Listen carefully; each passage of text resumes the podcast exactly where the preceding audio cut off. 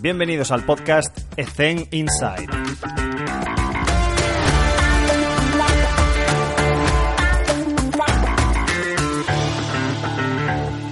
Muy buenas a todos. En esta ocasión estamos con Alan Stein. Alan, it's a truly pleasure to have you with us in the show. How you doing? I'm fantastic. I've been looking forward to this for a while, so it's nice to be with you, Alex. That's great. For those who don't know Alan, first of all, you should, course. And he teaches right now business and how to use the same mindset that world class elite athletes use during over the years. He spent like 15 or 20 years living in a basketball bubble as a performance coach, training NBA players like Oladipo and Kevin Durant. He was a performance coach at Montrose de Maza, co-owner of Elite Athletes Performance, also founder of Stronger Team. Right now is Pure Sweat Basketball. And I would like to start saying that I think there is this huge part as a strength and conditioning coach that we need to improve leadership. So maybe we can start talking about that.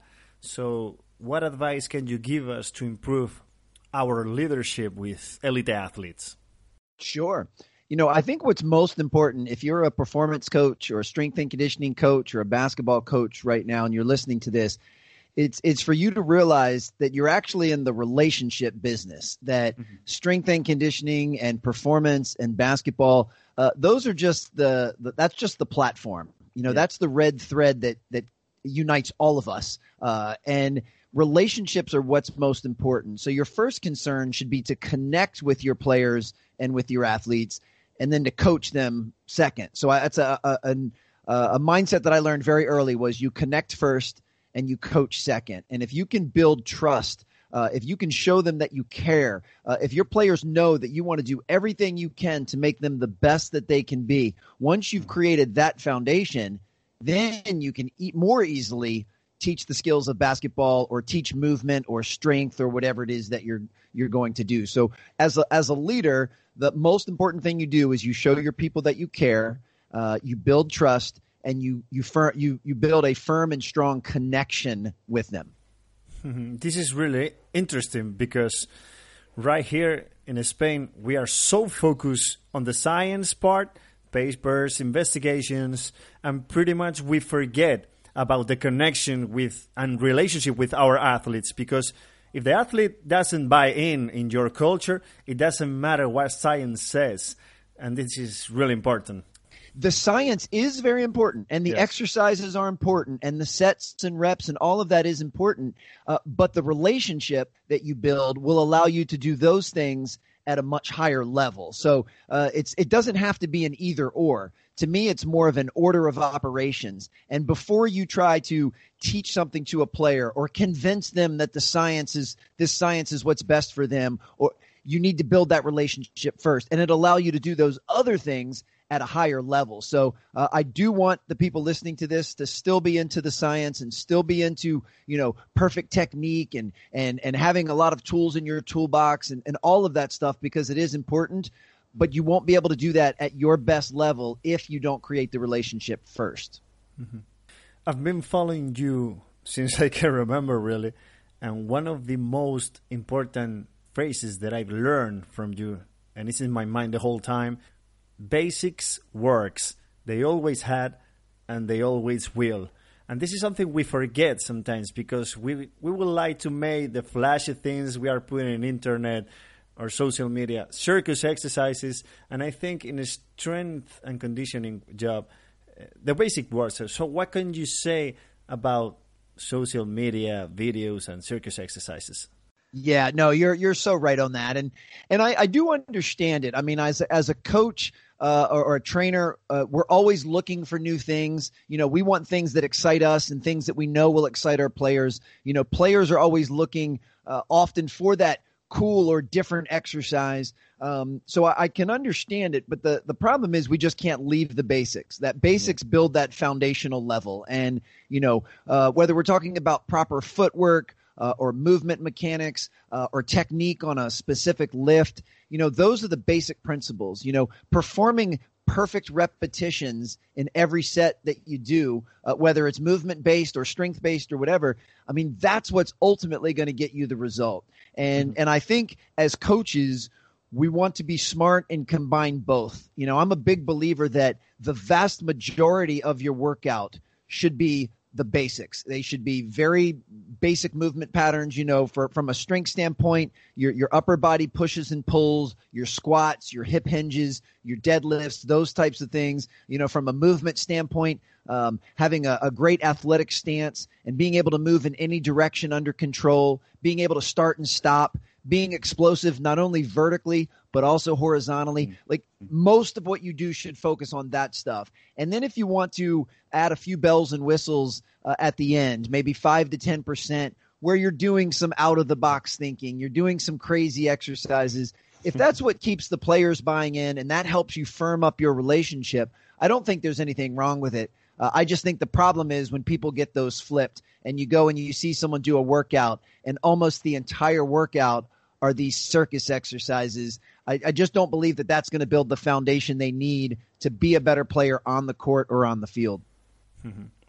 A few weeks ago, I finished Alan Stein book, Raise Your Game. I recommend it to you because it's so well explained, and throughout the book, you can see a lot of experiences, a lot of advices about business, life, training, sports, basketball. It doesn't matter. You have to buy this book, Raise Your Game. And there is something that is in the beginning, and I was focused. The difference between a good player, a really good player, and an edited player is the mental toughness. So you have a lot of experience with these top players, and can you share with us um, an example uh, of mental toughness that you can share with us? Sure. With and and above and beyond that it's also the difference between being a good coach and trainer and being an elite coach or trainer is your own mental toughness. So uh, anyone listening to this um, needs to improve their mental toughness but then they also need to be able to share that and, and teach that and coach that into their their players.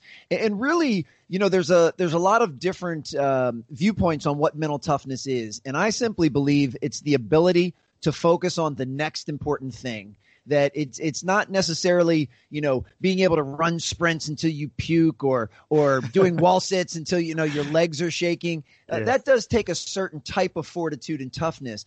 But mental toughness is the ability to get great focus and clarity on whatever's next and that that is really challenging to do when we have so many different distractions going on. You know, as a coach, being able to focus on the workout you're doing right now and focus on the player you're with and focus on this one specific exercise and focus on this one specific rep and be completely dialed in and blocking everything else out that takes mental toughness. You know, as a mm-hmm. player, you're you're on the court and regardless if things are going well or going poorly, to be able to block out all of the stuff that you don't control and focus on the only two things you do control, which is your own attitude and your own effort, that takes a lot of mental toughness. And uh, this is something that can be practiced. Uh, we have to practice the skill of being in the present moment and not letting our focus uh, wander, um, not being distracted by things. You know, if you think of a player, you're you're on the court and you're playing in front of thousands of screaming fans, and you've got your opponent and the referees and your coaches yelling. There's all these things going on, and you've missed your last three shots. You know, mentally tough players can block all of that out and just focus on the next play at hand. And the elite players that I've had a chance to be around all do that at a very, very high level. Mm-hmm, right. Um, you just said something right now that is a little bit of tricky because we have to be focused on the player. We work to the player. The player doesn't work for us. You just posted on Twitter today. Yes. And I totally agree. We don't have to have to treat the player at the same level because every person is different and I think that's a little bit of tricky because we spend a lot of time with players and we treat them differently. And do you think everybody understands that? It, it goes back to building that relationship. When you when you create the relationship as a foundation, you'll get to learn each individual player. Uh, you'll learn what things motivate them and what things don't. What things they like, what things they don't. What things they're good at, what things they aren't you know what what things scare them? What are they insecure about? What are their dreams? What are their hopes? And the more you can know about them then the the better you can fine tune and customize and individualize your coaching for them. Um, now, generally speaking, uh, if you have a team of 15 basketball players, you know, as far as the mm. training goes, I would imagine that most of the training will be similar for most of the players. You're, you're going to do a lot of work for the ankles and hips. You're going to do yeah. flexibility. You're going to work on power movements and strength. You're going to work on acceleration and deceleration. So I would imagine that a lot of that will be very similar. Not all of it by any means, but a lot of it will be similar. Uh, and then, of course, the customized part will be based on their position, uh, based on their age, based on their experience, based on any injuries that they've had. So there will be some customization on the actual exercises and drills. However, there should be a lot of customization in how you coach them and how you treat them. You know, what players can you get on really, really hard and they respond well? What players do you need to be a little softer with and kinder yeah. with and more gentler with so that they'll respond well? And that's what a good coach does. Uh, they don't try to treat everyone the exact same. Uh, they try to figure each player out, develop a relationship with them, and then coach them in a very customized and individualized manner that will get the best response possible. And I know that if if you happen to work, let's say you work with a a large uh, soccer organization or, or football organization, yeah. and you have hundreds of athletes that's harder to do because it's harder to get to know hundreds of people on this on that level but you have to do the best you can. You know, that's one of the reasons I've always loved a game like basketball. You know, for the most part, there's usually just 15 players and two or three coaches. So it's a nice ratio. There's there's no excuse on not being able to know 15 people on a very individual level. Mm-hmm. Here in Spain, you know that soccer football is the king in sports yes it is and being able to send a good message and to communicate with your players um, imagine that you have 25 players and also the technical stuff and to be on the same page it is really really difficult and in and it is more difficult than basketball because in basketball you have less people but it's hmm. still just as important and you can still and this would be an example of if you have 25 uh, soccer players and you've got four or five coaches well, maybe each coach gets to know five or six players on a really deep, intimate level so they yeah. can coach those players uh, the best. And mm-hmm. yeah, so it's with anything that we do in coaching or performance training, you know, it's you do the best with what you can where you are uh, with what you have. And so we don't ever want to get in the business of making excuses and saying, well, you know, I've got 30 soccer players. I guess I'm not going to get to know them very well. That's too many do yeah. the best that you can with it. And uh, even though soccer is definitely king in Spain, don't don't uh, discount the fact that you guys are a basketball powerhouse. I yes. mean, you are without question one of the best basketball countries in the world. Uh, and and I think your training culture that you guys have, which may have started through soccer, has certainly mm. permeated basketball and, and is really really impressive. You guys as a country do it as well as anyone I've I've ever seen. Thank you so much. We appreciate it. Um, right now we we are going to talk about motivation okay? Because i think you are really good at communicating with people and to motivate players. So how did you build the team? How did you work your relationship? And how did you connect? Can you give some advices and key things on how to work with these players? Sure uh, everything always starts with yourself first so uh, in order to motivate others uh, i believe it's very important that you are self motivated you mm. know that that you model the behavior that you want to see. Uh, if you want your players to have high energy and high enthusiasm during a practice, then you need to have high energy and high enthusiasm. Yeah. You know, if you want your players to come to a workout very prepared, you know, where they've eaten well, uh, they've hydrated, they've done, you know, certain of their corrective exercises or stretches, you know, they've gotten sleep. If you want them to do all of those things, then you need to do all yeah. of those things. And so I always think it starts with with that. Uh, I would never feel comfortable telling a player to do something that I wouldn't do myself. Mm. Now, clearly at my age now, I'm not I'm in good shape for a 43 year old, but I'm not in the world class shape of these athletes. So I'm not saying that I need to be able to run as fast or jump as high or lift as much as them, but they hmm. better know that I'm willing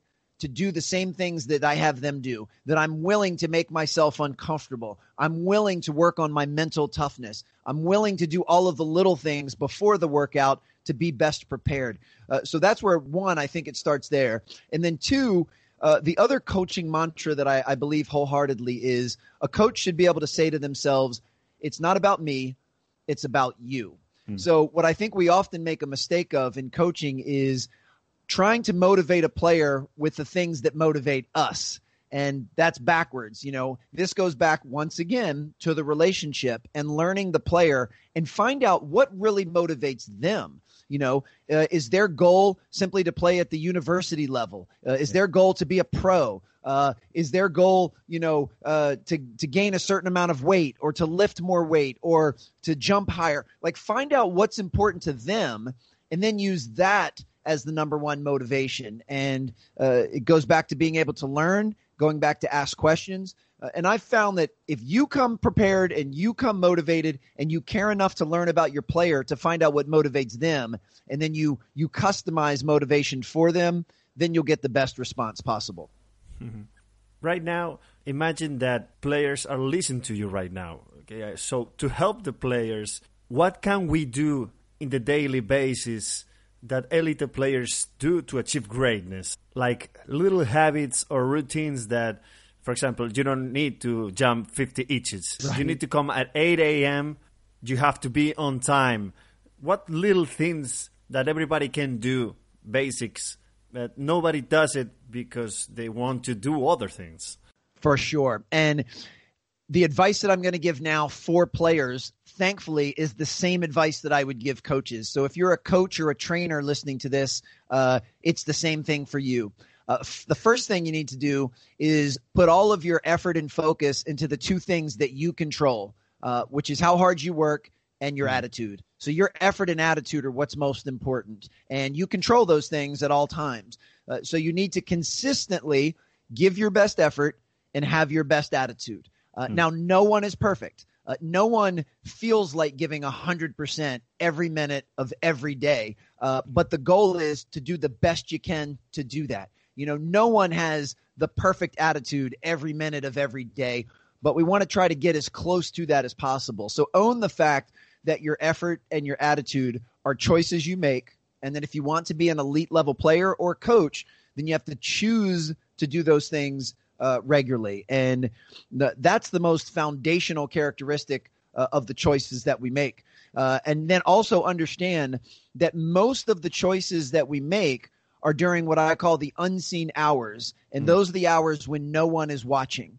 Uh, so I would expect that if a, a soccer player comes in to train with a strength and conditioning coach, that during that workout, they're going to give a good effort. They're going to have a good attitude. They're going to do the best they can. They're going to be focused. They're going to have enthusiasm.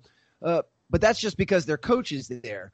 How are they behaving for the other 22 hours in the day that they're not with their coach? Uh, are they doing the little things during the unseen hours? You know, are they eating well? Are they getting sleep? Uh, are they doing their stretches and their corrective exercises? Mm-hmm. Uh, are they hydrating? Um, are they they studying their uh, the game plan or the playbook that they have for their team? Um, are they doing all of those things? Those ultimately will determine um, how good they'll be over time because you can only work with a coach for a certain number of hours each week, and True. no no coach can make you an elite player in two to three workouts a week for one or two hours. Uh, the vast majority of the hours uh, are where you have to put your time in. So um, that's the that's the main thing that I would like to see players do is have more focus on their own attitude and effort, and really understand how important those unseen hours are. And, and really, the to what I found is a tool that helps me.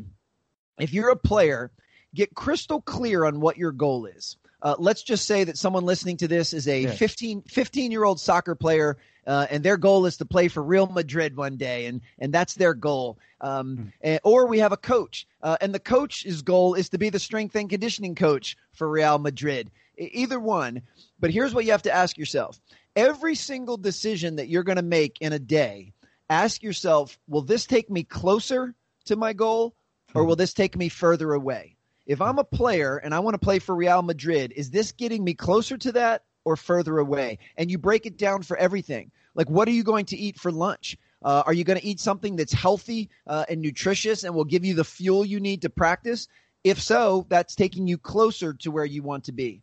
Or are you going to decide to eat junk food and, and have candy and soda and cookies and things that aren't going to help you? well, that's going to take you further away. Uh, is getting a good night's sleep so that your body and mind can rest for the next day's workout. Does that take you closer? Mm-hmm. Yes. Or do you do something like stay up late playing video games or, or on social media that takes you further away? And once again, no one will be perfect with this. I'm not mm-hmm. perfect with this in my own life, but my goal is to make as many good decisions that take me closer to where I want to be as possible and do that as consistently as possible. And uh, that's really, to me, it makes life so much easier when every decision I make gets run through that filter. Before I decide on anything that I'm going to do, large or small, I simply ask, does this take me closer to who I want to be or further away? And the mm-hmm. more yeses you can get, uh, the, the more likely it is that you'll attain your goal.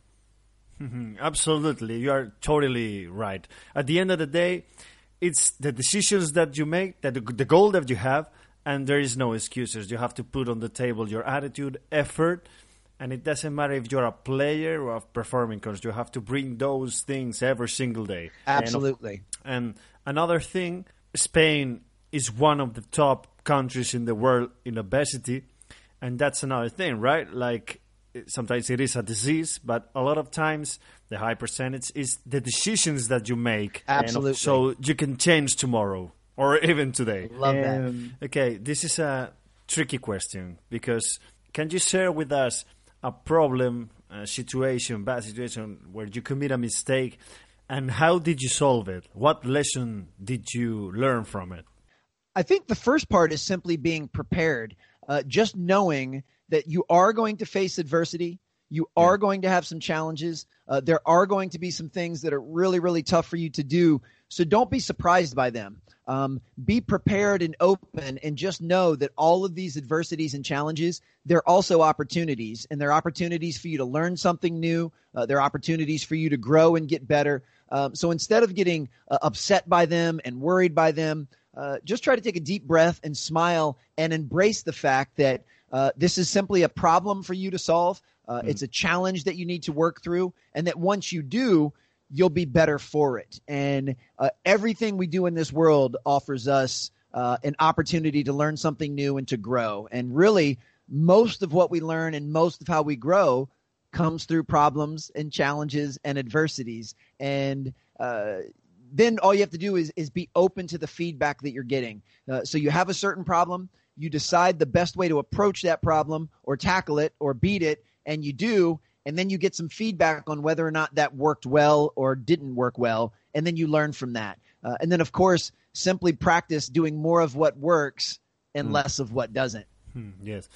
Next question is Alan, what is the worst advice that you have heard? Oh, the worst advice. yes.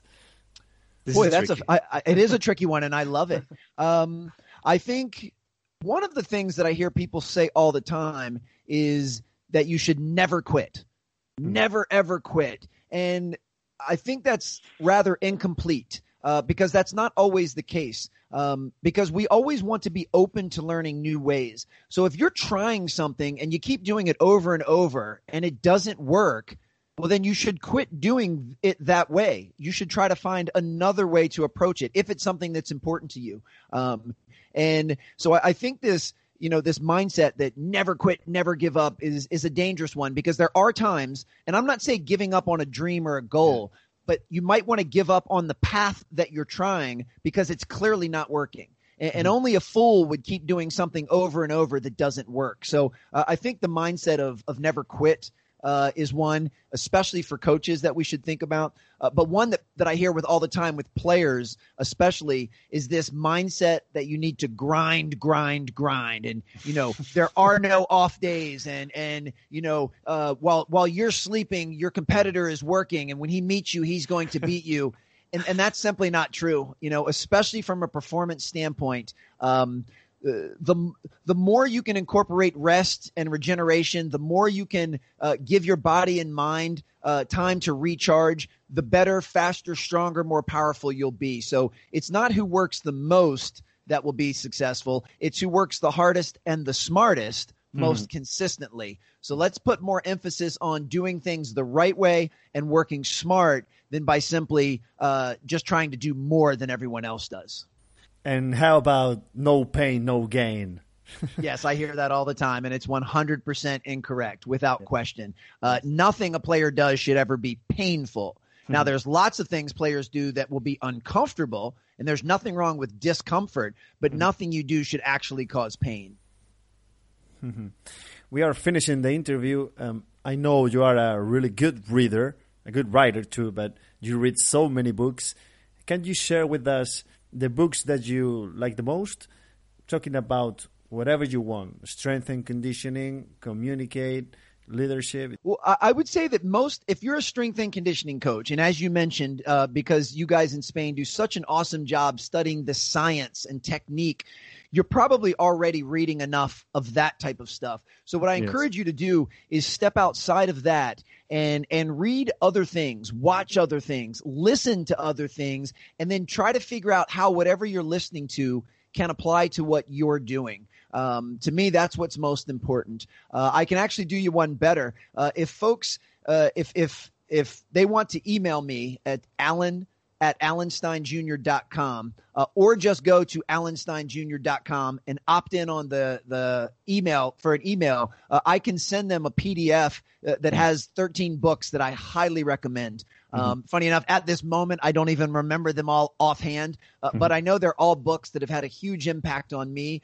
uh, and they're books that I would recommend that any aspiring coach uh, trainer, strength and conditioning professional, soccer or basketball coach uh, that they read as well. So uh, I would recommend that just drop me an email uh, or go to alansteinjr.com and and just enter your email address and you'll get sent those books and you know the cool thing too is uh, just depending on your preference you know uh, that you don't always have to read a physical book you know i hmm. listen to a ton uh, of audiobooks um, and that may be a way that's that's preferred uh, so whether it's my book uh, or any of these other books almost all of them you can get uh, on audible or on itunes and listen to them as well so the to me the mode you choose is not near as important as just putting good information into your yes, mind. Totally agree on that. Alan, what advice would you give to Alan Stein Jr. back when you were 20 years old? Ah, yes. You know, I, I love this question because uh, the advice I give um, – is perfect for the 20 year old Alan because the 20 year old Alan probably would not have listened. Uh, the 20 year old Alan was somewhat hard headed and uh, kind of thought he knew everything at the time. And my advice would be that you don't know everything and to always be open open to learning new things, uh, open to people that challenge your current perspective and people that do things different, uh, open to things outside of your industry. So a a really good strength and conditioning coach should be able to read a business book and pull certain pieces from that book and apply it directly to their coaching and training. Uh, if you believe uh, very specifically in a, in a, certain modality of training or a, a, philosophy of training, you should be able to read a book by someone who believes the exact opposite of you. And you should be able to read it with an open mind and, and try to learn from it. And it'll either, you'll pick up some new things that may change your mind, or you'll actually solidify your own beliefs even further. So either way, uh, I think being very open to always learning um, is is absolutely vital. Okay, so Alan, that's it. Uh, thank you so much for your time, for sharing those 30 incredible minutes. I've been waiting for this interview for a long, long time. And it's been really a pleasure because listening to you and reading to your new book, those basic things that uh, everybody's not aware of and they are not paying a focus on. So thank you for that. Thank you for your videos. Thank you for your social media posting, for your new book. And I hope uh, everything will be okay with you professionally and personally. And thank you very much.